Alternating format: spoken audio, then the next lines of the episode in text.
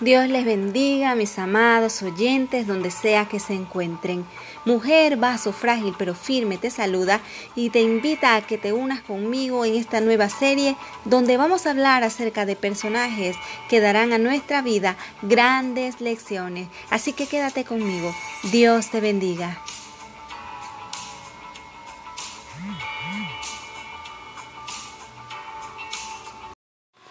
Dios les bendiga, mis amadas, en esta hora. Hoy vamos a estar hablando del personaje Seth. Está en Génesis capítulo 4, versículo 25, y dice así la palabra del Señor. Adán volvió a unirse a su mujer y ella tuvo un hijo al que llamó Seth, porque dijo, Dios me ha concedido a otro hijo en lugar de Abel, al que mató Caín. Hasta el nombre de Seth recuerda a Abel. Daría la sensación de que nació no como el fruto del amor entre Adán y Eva, sino porque como Abel murió, alguien tenía que ocupar su lugar. Seth es un personaje bíblico que me hace pensar en los niños que sienten que nadie los tiene en cuenta.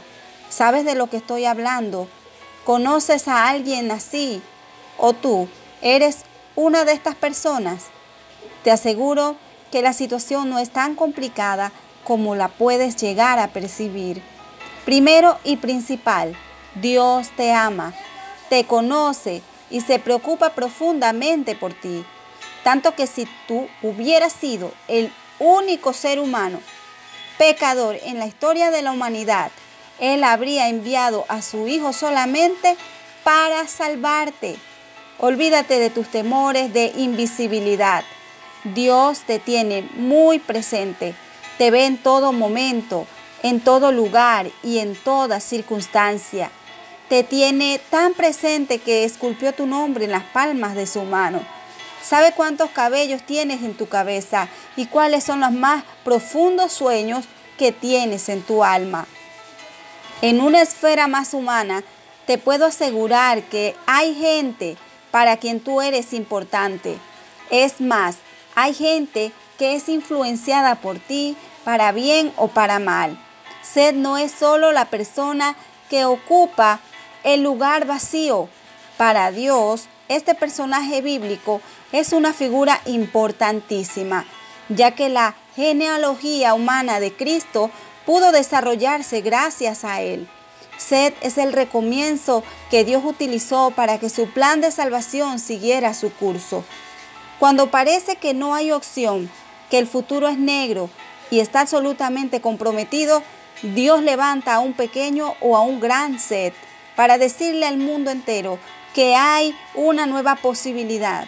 Sed es la ventana que Dios abre al ser humano cuando el pecado quiere cerrar todas las puertas Sed es la demostración más clara de que Dios no se da por vencido para salvar a sus hijos. Como a Dios te necesita para que su plan en este mundo pueda llevarse a cabo. Deja que Él te lo muestre hoy y te guíe por los mejores caminos. Dios te bendiga.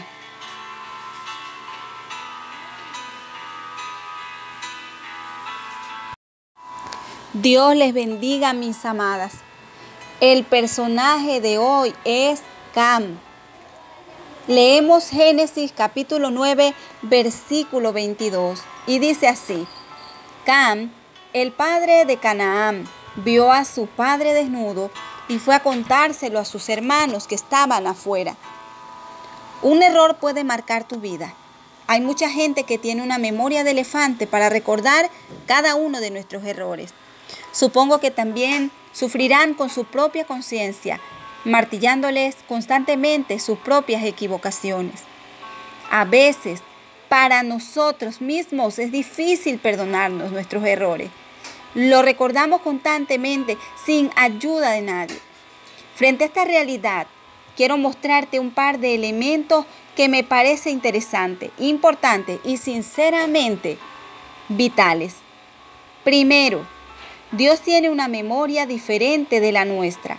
Cuando Él perdona, no queda dando vueltas sobre el asunto. No aprovecha cualquier momento de debilidad o ninguna discusión para recordarte tu error. Ese no es el perfil del Dios bíblico. Él lanza tus pecados a lo profundo del mar y no es buzo para ir a buscarlo. Segundo, a quien le encanta mojarse y practicar ese deporte es al enemigo de Dios, aquel que te acusa de día y de noche. Al mismo tiempo, cuando tu conciencia te invita a dar una vuelta por el fondo del océano, ya sabes que la idea no vino del cielo. Tercero, también es un juego del enemigo de Dios el hacerte pecar.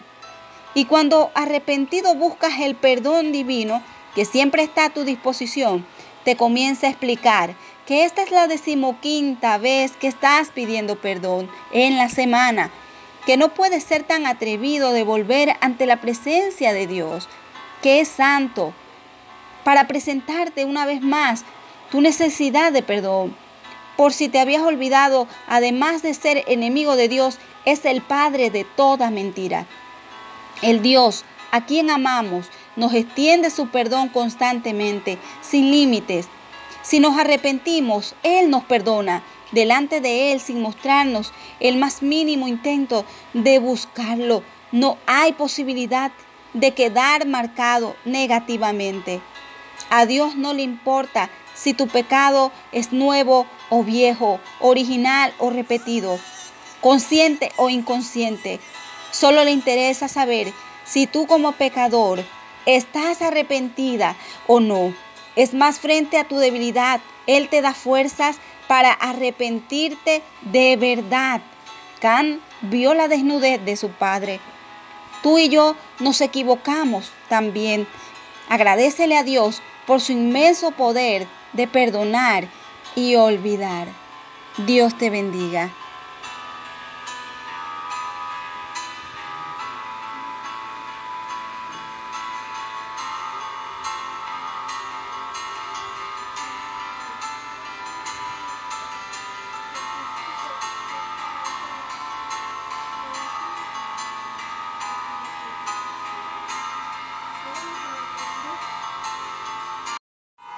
Dios les bendiga en esta hermosa tarde. Y el personaje de hoy es Ninrod. Leemos Génesis capítulo 10, versículo 8. Cus fue el padre de Ninrod, conocido como el primer hombre fuerte de la tierra. Hay gente que nace para oponerse a Dios. Le hace la guerra todo el tiempo. Personalmente, lo siento más rebelde que aquellos que simplemente ignoran la existencia divina. Estos últimos hasta pueden sufrir un enorme vacío en sus vidas, pero siguen caminando por las calles de este mundo en su soledad sin saber, sin entender o incluso sin querer tener un encuentro con Dios. Los primeros no. Los primeros como Nimrod se paran en la vereda de enfrente y gritan, desafían, buscan herir algún corazón, tal vez el nuestro. No los puedo llamar ateos porque estos niegan la existencia de un ser celestial. Los Ninros, tanto los antiguos como los modernos, saben que existe. En algunos casos, hasta conocen la voluntad que Él tiene para con ellos, pero deciden construir sus torres de Babel para llegar al cielo desafiando abiertamente la orden divina. Es posible que cuando te mires en el espejo no consigas verte como un constructor de torres de Babel. Pero siempre aparece esta pregunta. ¿Cuántas veces te has encontrado colocando los simientes de alguna pequeña choza para guardar tus pecados? La torre de Babel es el desafío abierto claro e irreverente a Dios. Nuestras chozas están más escondidas, no son tan claras y hasta tienen apariencia de espiritualidad. Pero en el fondo estamos en la misma situación. Estamos haciendo lo que Dios dijo que no debemos hacer. Desafiar a Dios no significa que vamos necesariamente a embriagarnos cada fin de semana, robar un banco o matar a alguien lo desafiamos en cosas más pequeñas. Una mentira, un chisme. El gran problema es que las proporciones divinas son diferentes de las nuestras. Mientras nosotras rechazamos proporcionalmente a las personas por sus pecados, cuanto más grande, grave o escandaloso el pecado, más lejos queremos estar de ellos. Dios se maneja desde una óptima diferente. Rechaza el pecado sin importar lo grande o pequeño que sea. Y ama al pecador. No deja de dar oportunidad de salvación eterna al constructor de torres de Babel que se arrepienta. Pero no tiene ninguna opción frente al pequeño constructor de chozas que sigue practicando su diminuto pecado acariciado. ¿Sabes? no es cuestión de tamaño, es cuestión de hacer o no lo que Dios desea y manda. Dios les bendiga.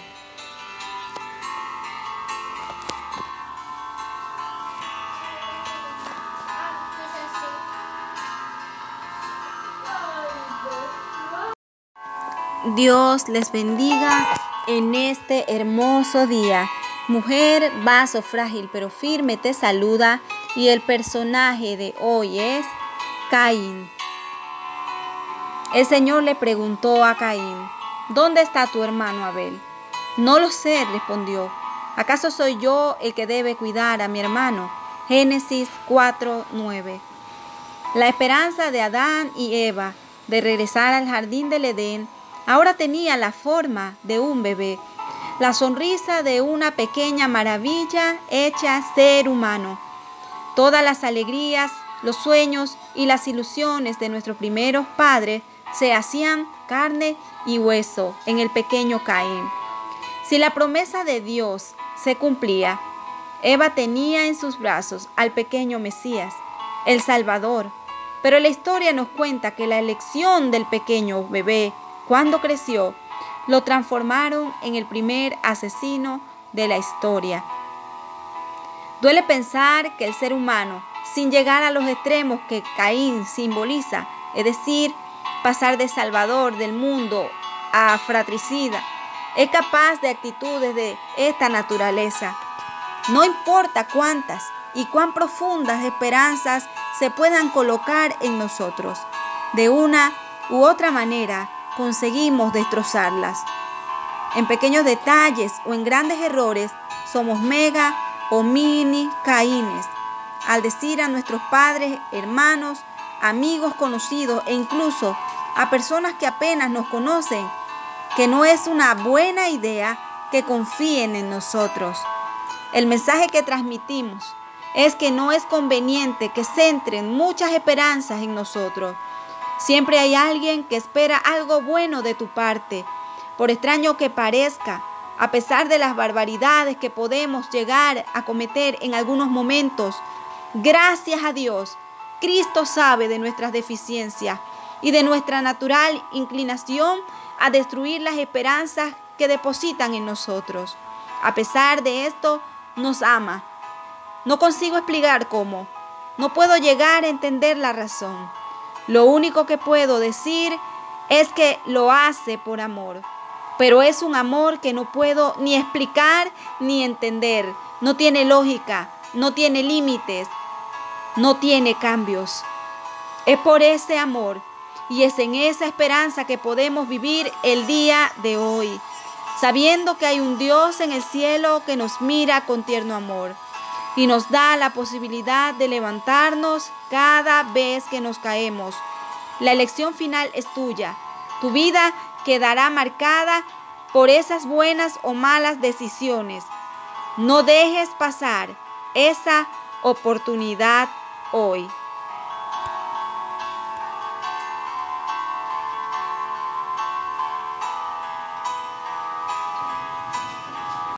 Dios les bendiga en este hermoso día. Mujer vaso frágil pero firme te saluda y el personaje de hoy es Eva. Por eso el hombre deja a su padre y a su madre y se une a su mujer y los dos se funden en un solo ser. Génesis 2.24. Imagino la alegría de Adán cuando descubrió a Eva Imagino la alegría de Dios cuando los presentó.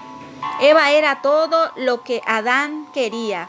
Era su sueño hecho realidad. Cuando esta mujer llega con el fruto prohibido en la mano, por la mente de Adán debieron haber pasado mil ideas en apenas unas milésimas de segundo. Eligió quedarse con ella y desobedecer a Dios. Hay cosas en tu vida que son realmente importantes, tan importantes que te modifican. Hay personas en tu vida que son así de importantes y no es ningún pecado que esto suceda.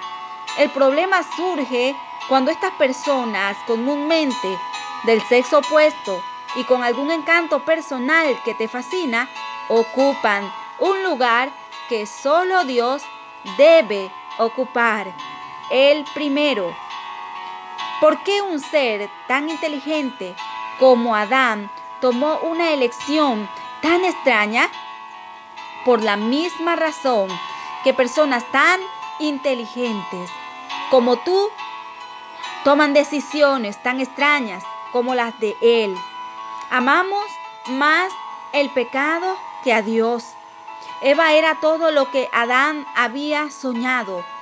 Por eso, en el momento de la decisión, pesó más la relación que había establecido con ella que la que tenía con Dios.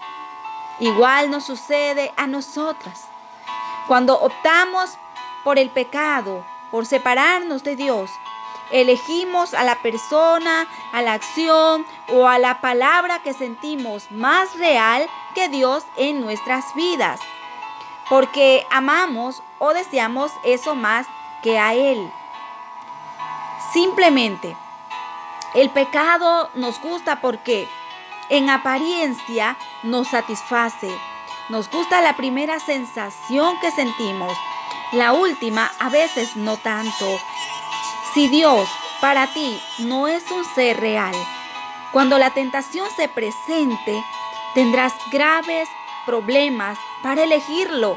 Nadie elige una idea. Si para ti Dios se resume en una serie de normas éticas, morales y algunos ritos básicos, es absolutamente natural que no lo elijas. Nadie elige un comportamiento. Si por el contrario, Dios es tu amigo real, con quien conversas diariamente, a quien le das las últimas palabras en tus decisiones, en todas. Tus chances de victoria aumentarán. Elígelo hoy a Él. Bendiciones.